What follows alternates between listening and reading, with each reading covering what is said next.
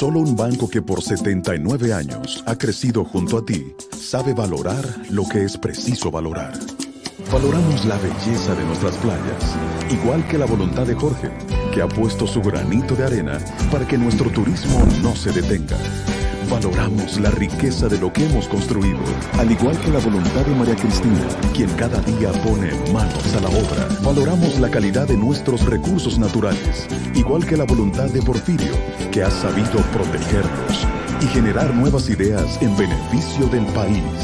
Solo con voluntad hemos logrado superar tiempos difíciles. Hemos logrado adaptarnos y reinventarnos. Hemos logrado avanzar y emprender nuevos caminos.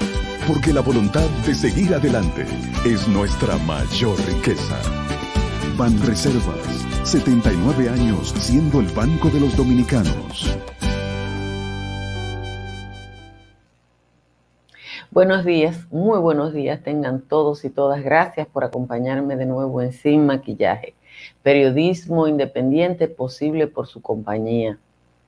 Yo no sé qué se siente cuando uno sabe que es parte de una clase privilegiada, porque yo me llamo Altagracia Salazar y soy de Nizao, entonces obviamente que mi origen está muy lejos del glamour y de la riqueza. Pero parece que de la soberbia de la riqueza a la estupidez de la riqueza, el margen es muy, muy estrecho.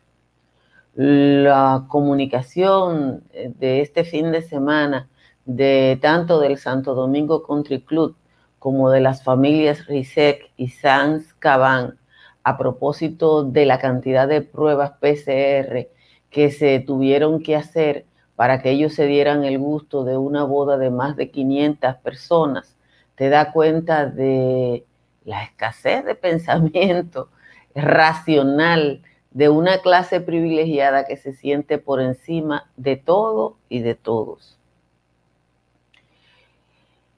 ¿Cuántas pruebas PCR se necesitan para garantizar una boda donde hay 500 invitados?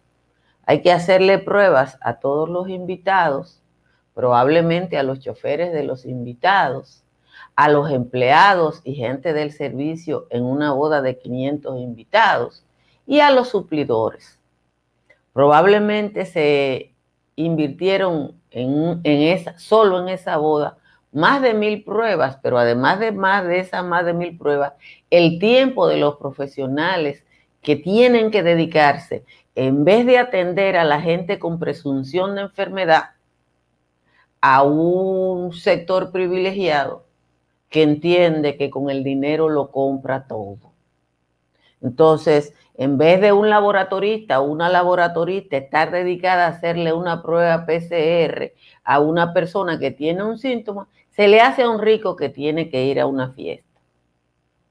Ojalá que no tengamos una crisis de abasto de pruebas en los próximos días a propósito de la necesidad eh, de fiesta colectiva que tienen determinados sectores de la población en el momento en que el mundo entero empieza a dar signos de terror por el surgimiento de una nueva cepa de COVID. Las bodas de los ricos en La Vega, Santo Domingo y Santiago serán recordadas como las acciones de ricos indolentes, de personas que solo piensan en su satisfacción personal y que entienden que el resto de la población que no tiene su nivel económico es algo menos que basura. Los periódicos traen hoy a los pobres que se aglomeran en la avenida Duarte o en el mercado de las pulgas tratando de economizarse dos pesos para comprarse una camisa, un pantalón o una ropita de niño. Esos pobres no tienen otra opción.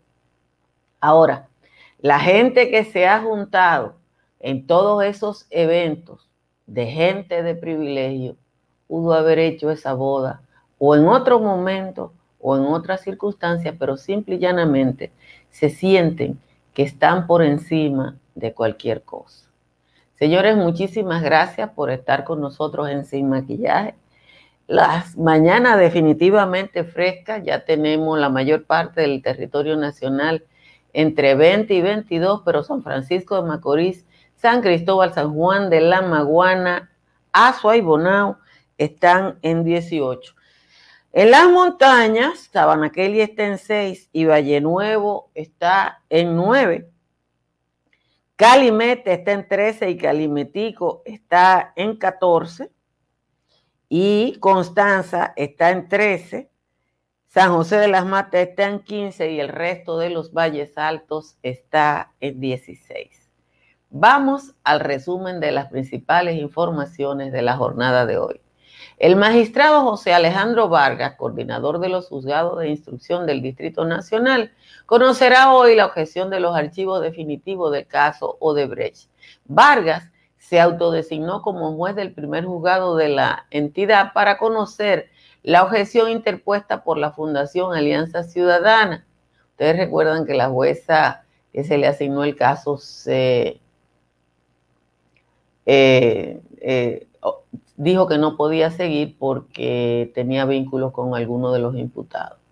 La objeción fue interpuesta en contra de los archivos que favorecen a Temisto Clemontá, Julio César Valentín, Bernardo Radamés Segura, Bernardo Castellano, César Sánchez, Máximo de Olio y Rudy González. El primer tribunal colegiado del Distrito Nacional reanuda hoy a las 9 el juicio de fondo del caso de Brecht en una audiencia en la que se citó por vía de alguacil al brasileño Mauricio Dantas Becerra, primer testigo señalado por el Ministerio Público, que considera imprescindible el testimonio del que fuera apoderado de Odebrecht, con lo que busca probar la comunicación de fecha 5 de mayo del 2018 dirigida al Procurador General de la República, mediante la cual esa compañía hace entrega formal de contrato de servicios de consultoría entre Odebrecht y el imputado Conrado Pitalú Garceno, suscrito el 17 de enero del 2008, y el contrato de servicio de consultoría entre Autopista del Coral S.A., suscrito con el mismo imputado en mayo del 2009. El ministro de Energía y Minas, Antonio Almonte, entregará al Ministerio Público una serie de auditorías que se realizan en estos momentos a las empresas del sector eléctrico y cuyos resultados cuando estén listos podrían ser de interés para el órgano persecutor. Así explicó el Ministerio Público en la visita del ingeniero Almonte a la magistrada Miriam Germán Brito, Procuradora General de la República. Los narcotraficantes Vladimir Natera Abreu, de 32 años, y José Jomar Rivera Verdejo, de 26, fueron detenidos en el interior del apartamento 4B de la Torre Gil Roma 20, en medio de un operativo realizado por el Ministerio Público y la Dirección Nacional de Control de Drogas con la participación de Marshalls de los Estados Unidos. Natero Abreu figura en la lista de los más buscados del Buró Federal de Investigaciones. Rivera Verdejo es indicado como el mayor traficante de droga de Puerto Rico y a su organización se le atribuyen varios asesinatos, entre ellos el de la influencer Isadora Marí Nieves, conocida como Pinky Curvy, ocurrido en octubre, y el, de, y el del intérprete de rap Kevin Fred en enero del 2019. Rivera fue detenido, atención, por la policía dominicana a propósito de esos crímenes el año pasado y la policía no ha dado explicación de por qué si fue detenido, está en libertad y tuvo que ser reapresado ahora. El ministro de Salud Pública, Plutarco Arias, afirmó que en el país hay suficientes pruebas PCR para detectar el COVID para atender la demanda, pero le solicitó a la población solo aplicársela en caso de ser necesario, ya que se ha determinado que muchas personas están usando como requisito para participar en actividades masivas. Señaló que también los laboratorios privados tienen suficientes pruebas disponibles hasta febrero del año que viene, pero advirtió que si se produce un exceso de requerimientos innecesarios, como se ha empezado a notar, entonces se alarga el tiempo de las citas, porque se ocupa en demasía al personal de los laboratorios. Los comunicados publicados por organizadores de bodas de personas de muy alto perfil económico han justificado la aglomeración de personas en sus actividades en el hecho de que se le ha practicado la prueba PCR a los participantes. Las autoridades dispusieron el cierre del Santo Domingo Country Club por el caso de la boda San Sec y ayer se produjo otra detención masiva en Santiago por una boda en la que estaba hasta el fiscal titular de la demarcación. Ayer se produjeron grandes aglomeraciones de personas en vías comerciales populares como la Avenida Duarte y el Mercado de las Pulgas, ahora trasladado a la zona del Mercado Santo Domingo. Salud Pública detectó una inusual solicitud de citas para hoy y para el lunes de la semana que viene. Y al analizar el fenómeno, se cayó en cuenta de que ambas fechas son tres días antes de Nochebuena y antes de Año Nuevo o sea que entienden que hay gente con dinero que está haciendo pruebas para poder hacer sus fiestas. El país mantenía ayer 1.139 pacientes hospitalizados por condiciones de salud generadas por la pandemia, de los cuales 247 están en condiciones críticas en unidades de, cuidados intensivos y 122 con dificultades respiratorias conectadas a ventilación asistida. Fueron notificadas dos nuevas defunciones y 1.322 nuevos casos del virus. Finalmente, una lista cada vez más larga de países de la Unión Europea prohibió viajes provenientes del Reino Unido y otros consideran hacerlo en un intento por evitar que una nueva cepa del coronavirus que arrasa en el sur de Inglaterra se propague por el continente. Francia, Alemania, Italia, Países Bajos, Bélgica, Austria, Irlanda y Bulgaria, así como Israel, Dinamarca, Sudáfrica, Arabia Saudí anunciaron restricciones de viajes al Reino Unido. Virtualmente toda la mitad, la mitad de Inglaterra está cerrada al identificarse el nuevo brote de coronavirus. Mire, hay que tener muy poca vergüenza muy poca vergüenza para justificar en medio de esta condición que se gasten más de mil pruebas para que una familia se dé el gusto de hacer una boda de lujo. Hay que tener muy mal asesor de prensa para justificar que las pruebas que le pueden salvar la vida a una gente se utilicen para garantizarle a alguien que haga una boda. Yo no sé en qué cabeza cabe eso, pero hay que decirle a, los RISEC y a los Sancaban que el tiempo que toma hacer una prueba para que ellos se den el gusto de una fiesta es el mismo tiempo que toma hacerle una prueba a alguien que se le puede salvar la vida. Lo único que la profesional de la salud o el profesional de la salud tiene que hacerlo al que le haga la solicitud primero. Y uno dice, pero ven acá, es que la gente ha perdido el juicio. Es que se ha perdido el sentido común. Lo de ayer, en el barrio que se llama Monteverde, en Santiago, está de lo mal folclórico. Pero ustedes se dan cuenta de la soberbia, porque lo arrestan y uno dice que, que de día, o sea, hay un decreto que dice que no se recomiendan aglomeraciones más de 10 personas en sitio público o en sitio que se estén usando como sitio público. Y si usted invita a 50 personas a su casa, el evento ya no es privado, es público. Y ustedes van a ver este videito que anda circulando por ahí, donde uno de los invitados, que se ve muy soberbio, dice que va a filmar, miren.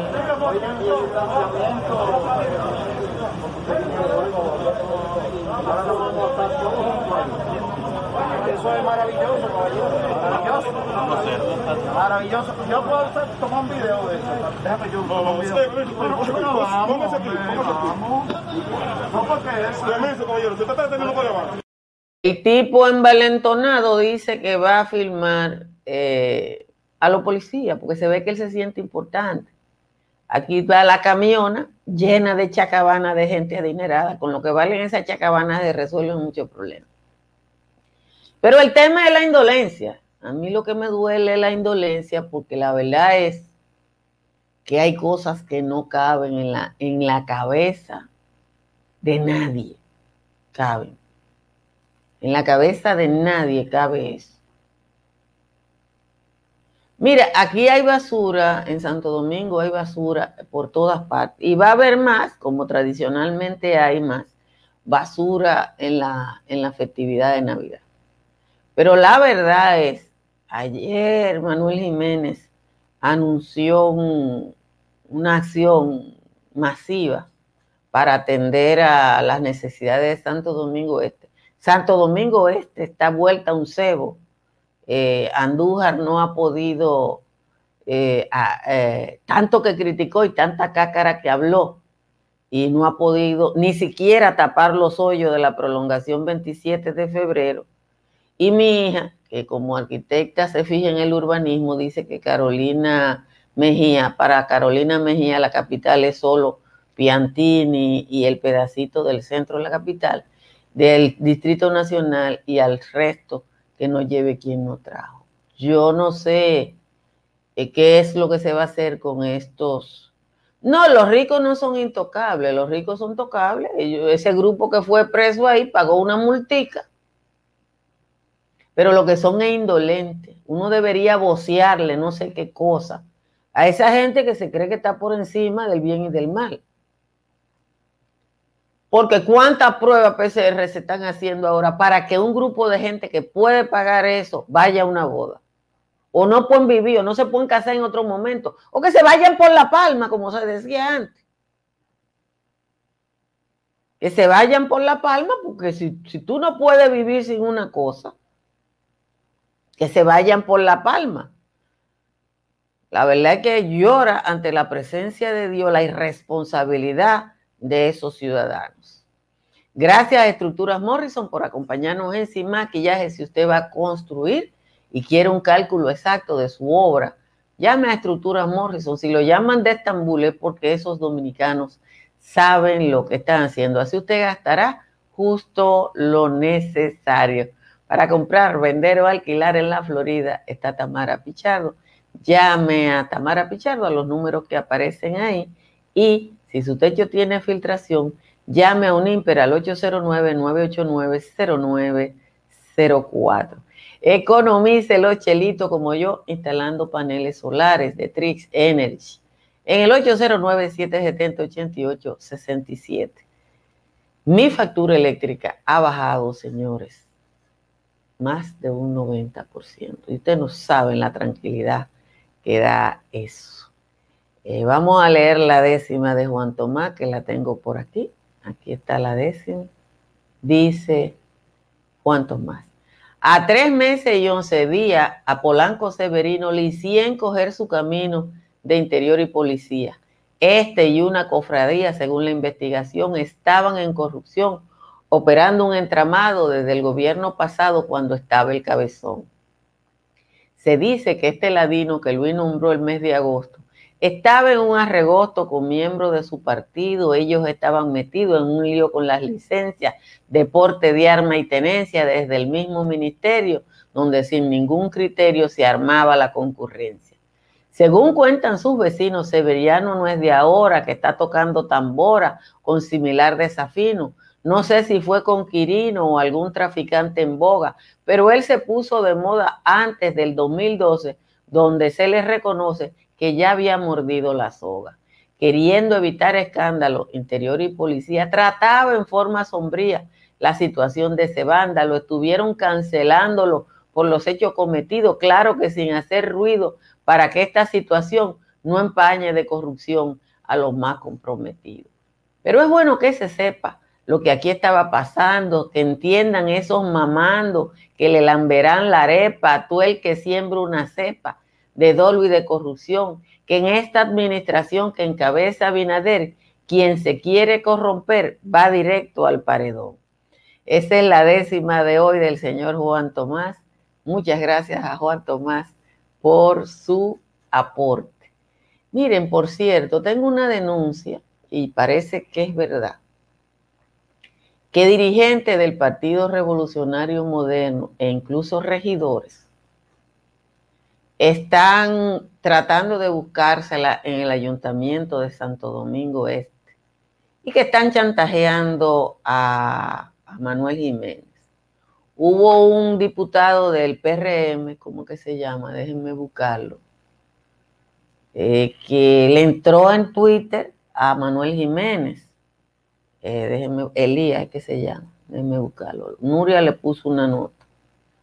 Y eso fue Amado, el diputado Amado Díaz, eso fue, acaba yo no sé si es verdad, ahí está Amado Díaz, dijo que Manuel Jiménez es el peor alcalde del país, qué sé yo qué, pero gente vinculada a Amado Díaz parece que quiere una boronita de lo de ese ayuntamiento y entonces una, una especie de chantaje. Ya Manuel anunció una jornada que ojalá él entienda que las basuras no se recogen por jornada y que no centralice demasiado, pero que no ceda ante la corrupción. Yo tengo días diciendo que vamos a tener que salir otra vez a la calle para decirle a la gente del PRM que nosotros no queremos ladrones nuevos y que nosotros votamos por el cambio, pero no por el cambio de ladrones. Entonces, aquí hay una cantidad de gente que está haciendo muchísimas cosas irregulares. Aquí hay mucha gente que se designó en sitios porque eran compañeritos del partido, sobre todo en educación, donde hay un despelote. Hay que decir una cosa, hay que decir una cosa. En educación, en el Ministerio de Educación, donde se dice que se ha desvinculado a 22 mil personas, hay que votar como 50 mil más. Y hay que votar como 50 mil más porque en educación fue utilizado, como era el mayor presupuesto, fue el presupuesto que usó Danilo y su gente desde que llegó al poder para acomodar el, la sobrenómina del Estado. Ustedes recuerdan que contamos, yo dije que eran 130, pero ya me aclararon que no, que en una sola escuela de Moca, aquí lo tengo el dato, en una sola escuela de Moca, eh, se nombraron a más de 938 conserjes. En la provincia de Payá, en una escuela 130, pero en la, provincia de Payá, cuando Amarante Baré estaba en sus aprestos, se nombraron 938 conserjes y el personal no docente, no docente, o sea, el personal administrativo creció un 78% en el primer periodo de Danilo y pasó de 42.598 a 75.000. Solo Amarante Baré, señores, nombró en la sede central de, de Educación, oigan bien, solo Amarante Baré nombró en la sede central de educación 3.138 empleados. Si, si ya ahí todo el mundo tenía un escritorio, una escoba o, o lo que sea, y Amarante Baré, solo él, después vinieron dos más y otro fue precandidato si solo aquí en la sede central se nombraron 3.000 personas, ¿a dónde las sentaron? sentaron? Bueno, dice Juan Ariel que en Oviedo nombraron cinco choferes sin vehículo. Entonces, esa sobrenómina de educación hay que eliminarla. ¿Y eso? Y, y, ¿Por qué? Porque hay, me va a escribir alguien y me va a decir, son padres de familia, pero se le pagan con el sudor de nosotros. Y yo no estoy defendiendo a Fulcar, porque es muy probable Ah, que es en Gapar Hernández, donde está el récord. No es en toda parte, señores. Si la nómina creció en los primeros cuatro años un 78%,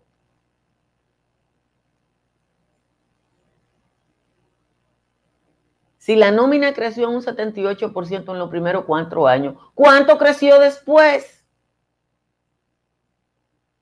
Amarante nombró todo el esquema de su proyecto presidencial en educación. Y después vino Navarro. Yo no sé cuánto la subió Navarro, pero usted puede estar seguro que también subió.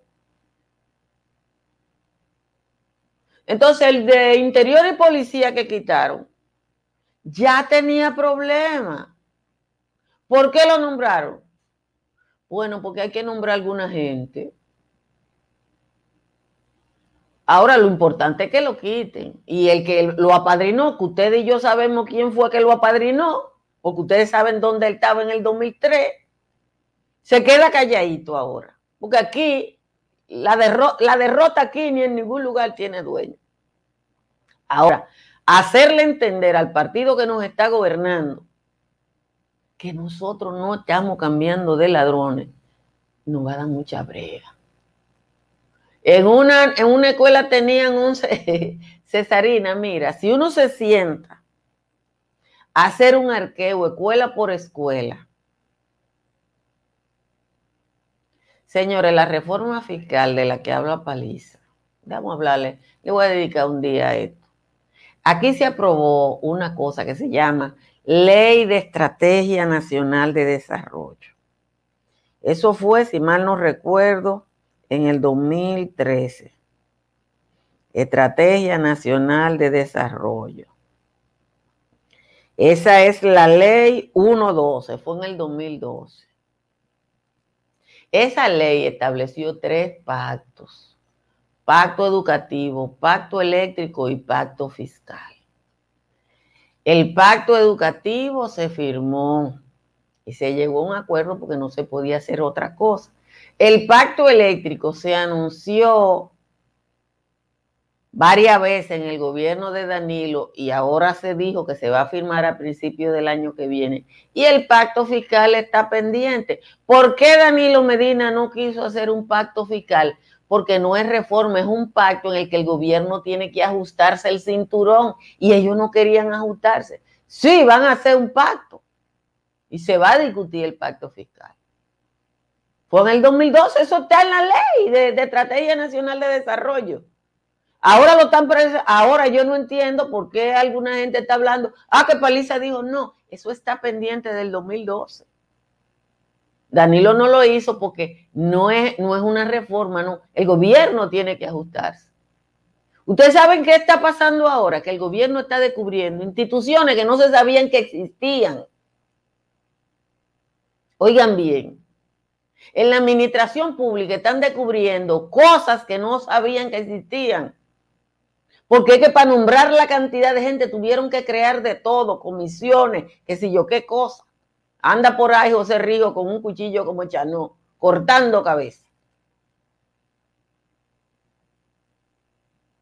Pero yo les sugiero que busquen esa ley, la ley de estrategia nacional de desarrollo, donde está eso. Ay, señores, hoy no les dije que se suscriban a este canal de YouTube, como les digo siempre, o que nos sigas en Facebook. Tengo que agradecer profundamente al número de seguidores en Facebook, ha estado creciendo eh, desde que regresamos a la transmisión eh, en directo a través de esa plataforma eh, en estos días.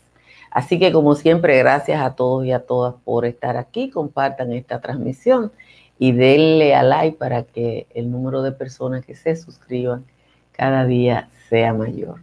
Nos vemos esta tarde en el patio. Bye bye. Si deseas tener acceso a todo lo que pasa en República Dominicana, debes obtener Dominican Networks. Es el primer sistema de cable dominicano para los dominicanos en el exterior. Aquí podrás disfrutar de todos los canales de televisión de República Dominicana, noticias, deportes, música, farándula y entretenimiento 24/7.